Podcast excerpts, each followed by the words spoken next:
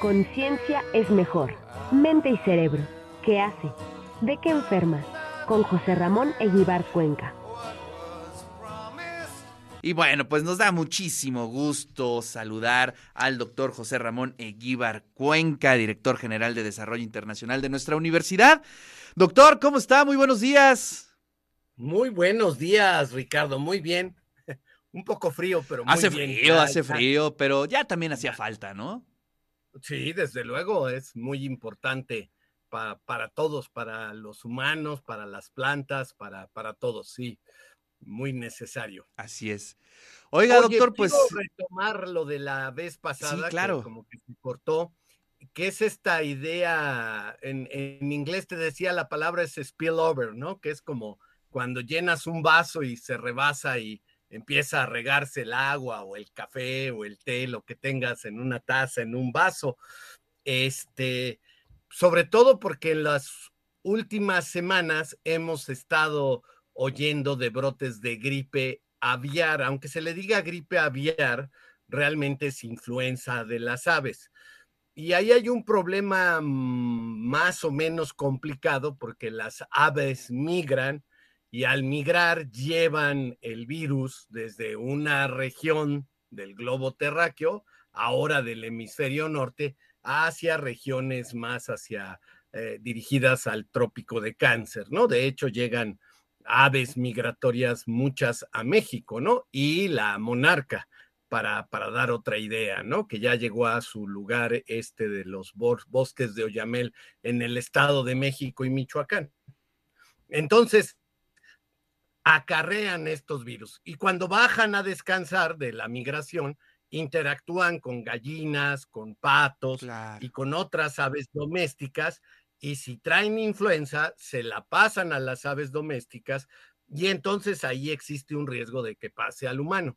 Sobre todo si llegan a entrar a las grandes granjas productoras de huevo, por ejemplo, donde puede haber cientos de miles de aves de postura en un espacio confinado, ¿no? Si alguien ha conocido en Tecamachalco, por ejemplo, hay áreas de, de mucha producción de carne de pollo y de huevo, entonces, pues, este, un brote puede ser este, terrible, ¿verdad? Ahí no se dice epidemia, sino episotia. Este, ah. Sí, es, es diferente el término y existe la posibilidad que los trabajadores que están ahí interactúen con el virus y pasen a ellos y se infecten con ese virus este, que es de los animales. El riesgo siempre, y por eso hay una preocupación mundial, es que ese virus se adapte como pasó con el coronavirus y nos lo empecemos a pasar entre los humanos. La influenza más común de las aves es la H5N9 y la gente dirá, bueno, ¿qué quiere decir? Igual que, que, la, que hemos hecho con el coronavirus, con alfa, ¿verdad? Gamma, hasta que llegamos a Omicron y luego empezamos a hablar de las variantes de Omicron. En el caso de la influenza hay una estrategia muy clara para clasificarlas. La H quiere decir hemaglutinina. ¿Qué quiere decir esto? Que agrupa a los eritrocitos, a los hematíes. Si tú pones ese componente del virus, agrupa a los eritrocitos alrededor de ella. Los aglutina, de ahí hemaglutinina. Y la N es neuraminidasa, es una enzima que le permite romper la membrana celular y meterse dentro de las células para reproducirse el virus. Entonces hay una enorme eh, diversidad de, letras porque pues, se han descrito distintas eh, hemaglutininas y neuraminidasas. Eh, en el caso de las aves migratorias, y esto les te digo, una de, se llama un, un virus de vigilancia, es este H5N9. Ya hubo un brote aquí en Jalisco, regularmente pasa. Eh, ha habido otros brotes, un par en Europa, uno en Asia. Entonces tenemos que estar atentos porque antes de que llegara el, coronavirus, la, la, próxima pandemia, decían, era probablemente de influenza.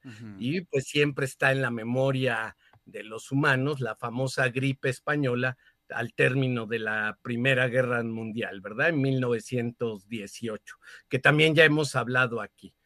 Entonces, este, pues, ¿qué hay que hacer? Que cualquiera que tenga la oportunidad en esta temporada se vacune contra la influenza. Hay vacuna, eh, se la están poniendo ya prácticamente a cualquier persona. La tasa de vacunación es relativamente baja, entonces si puede vacúnase, no lo va a proteger contra la de la gripe aviar, pero sí contra las cuatro cepas más frecuentes, las que dan más cuadros en esta época invernal, sobre todo ahorita que ya empezó el frío, la humedad, pues el, el número de casos se está incrementando.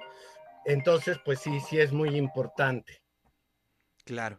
Sí, efectivamente. Y bueno, pues tenemos ahora el caso, Doc, que pues están conviviendo, pues eh, la influenza y la COVID, ¿no? Este, por un, ya están como parejitas. Ahorita creo que el COVID ya está un poquito más arriba, lo que nos platicaban, pero este, interesante, pues también cómo están conviviendo estos dos, eh, estas, tanto la influenza como la COVID, ¿no? ¿Te acuerdas que cuando empezó el COVID siempre se dijo que se debería de comportar como los otros cuatro coronavirus? Claro este, que es aumentar otoño e invierno y disminuir primavera-verano. ¿Por qué aumentan en esta época invernal? Bueno, hay un componente medioambiental y un componente humano. El componente medioambiental es frío más humedad. El frío más humedad le conviene al virus, se reproduce más, sobreviven más estas gotitas que espelemos al hablar, al gritar, al cantar, etcétera. ¿Sí? Entonces permanecen más en el ambiente y por lo tanto te puedes infectar. Y el otro es el comportamiento humano. Ya hemos dicho, hay que usar el cubrebocas, no hagan caso, sigan usando el cubrebocas. Ayer otro estado de la Unión Americana dijo, pues ¿qué creen? Vamos a tener que volver a usar el cubrebocas cuando estemos dentro de casa o dentro del trabajo o dentro de, en espacios cerrados.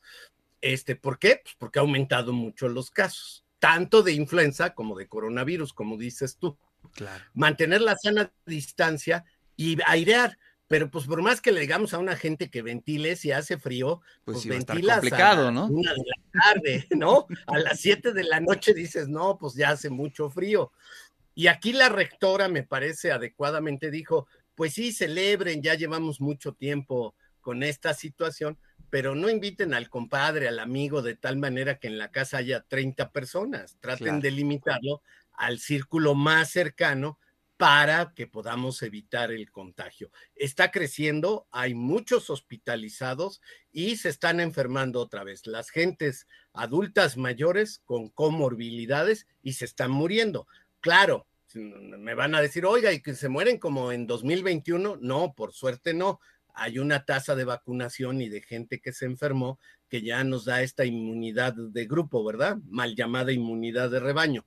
Este, entonces, pues eso nos protege, que ya hay mucha gente que se vacunó, se enfermó, o incluso algunos que se vacunaron y se enfermaron, y eso da una inmunidad de todos nosotros que nos protege. Claro. Pero no hagan cosas indebidas que los pueden poner en riesgo. No juguemos al valiente, ¿no? Yo creo que siempre hay que estar eh, muy consciente y que hagamos un poquito de memoria, ¿no? O sea, es increíble eso, doctor. O sea, vivimos un periodo de mucha crisis hace apenas dos años y pues este, hoy parece que ya se nos olvidó, andamos como la fresca lechuga. Sí, sí, exactamente. Y, y, no, ese, exactamente es lo que él quiere. El, virus busca susceptibles. ¿Para qué? Para reproducirse, porque es la única manera en que sobrevive. Claro. Y eh, para eso está hecho, para eso evolucionaron los virus y por eso son los más abundantes, infectan a todo, a plantas, hongos, animales.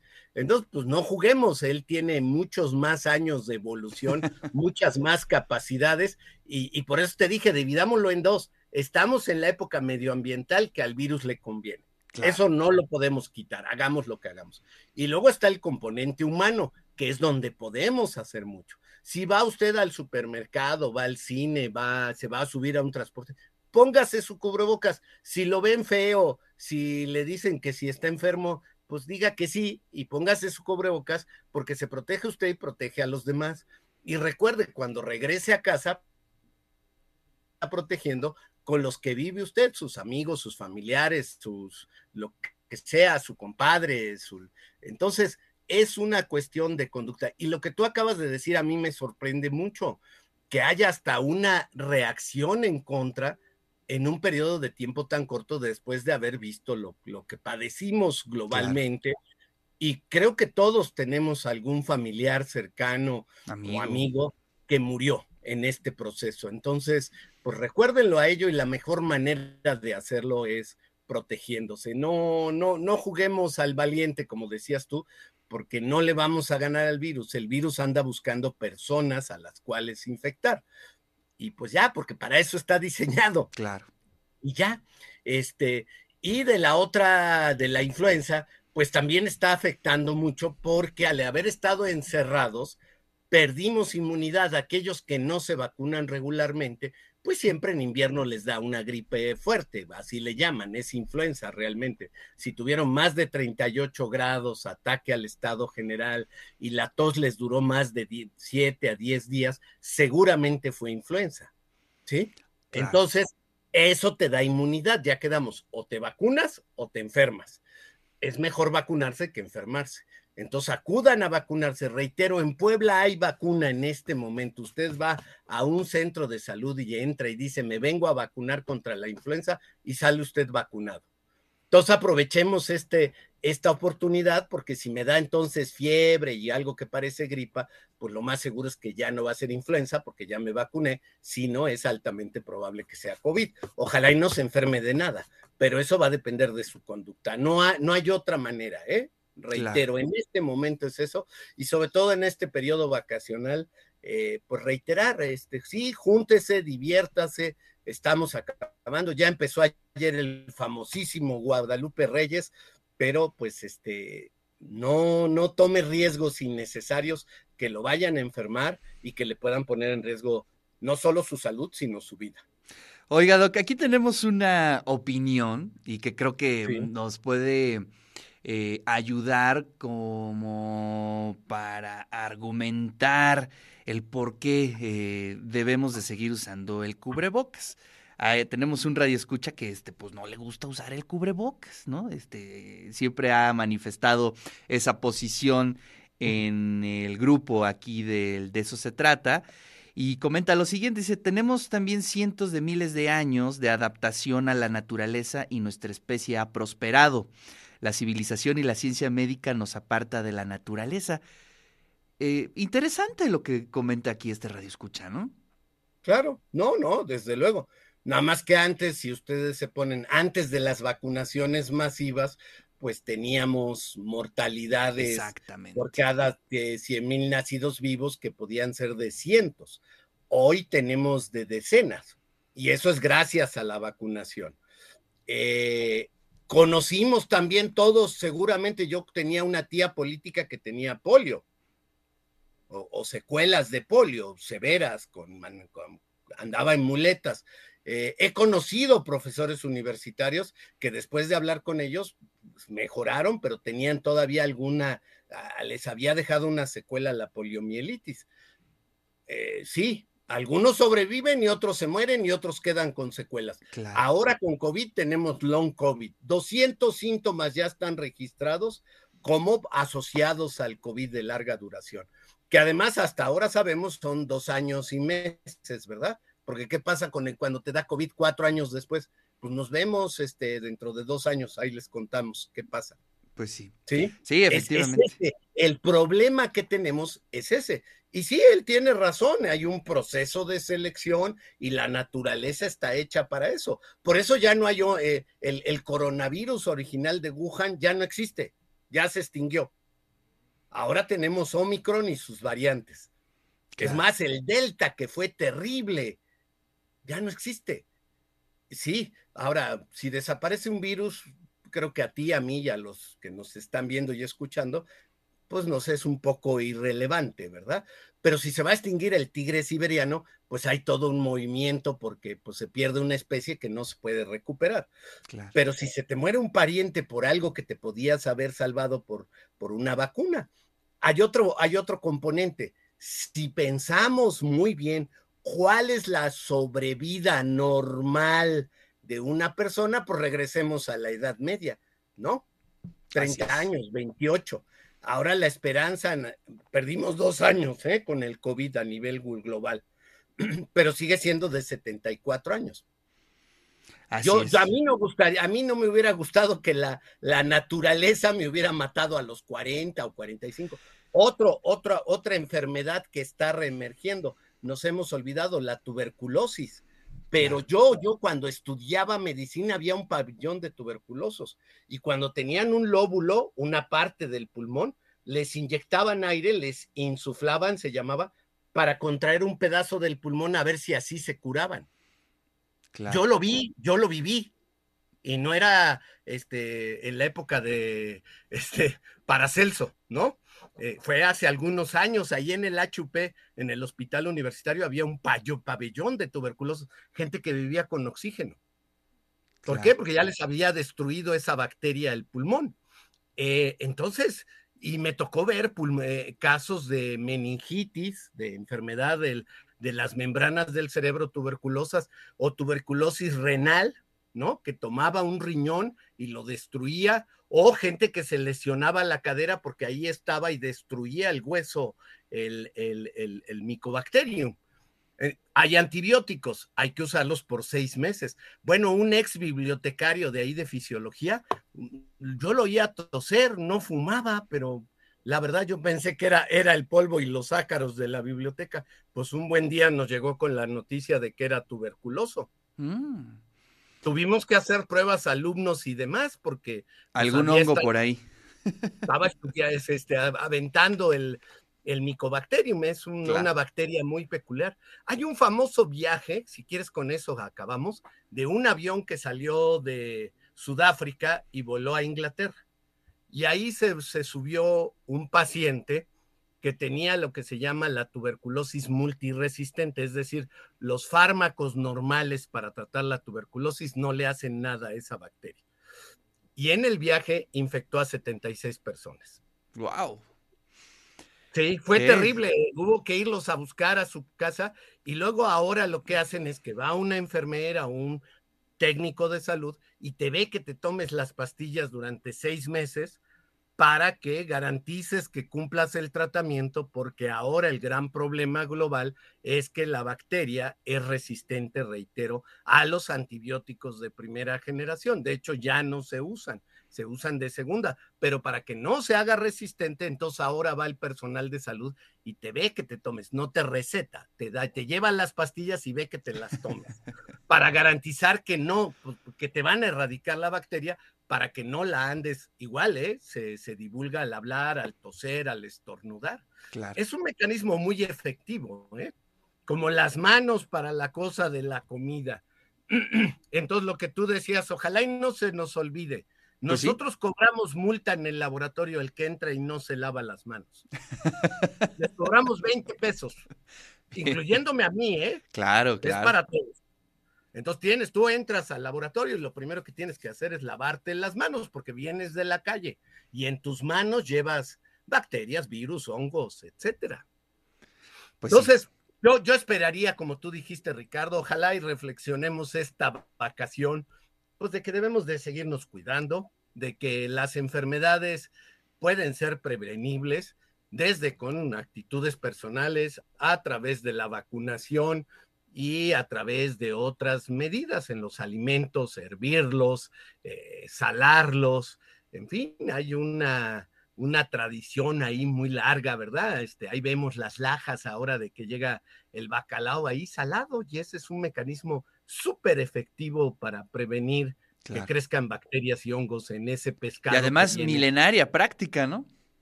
Sí, claro, fue de las primeras que se descubrió como una manera de conservar alimentos. Así es. Entonces, hagámoslo y, preocupémonos para, para llegar sanos al 5 de enero y comer. Para, para rendir todo el maratón Guadalupe Reyes, como debe de ser, ¿no?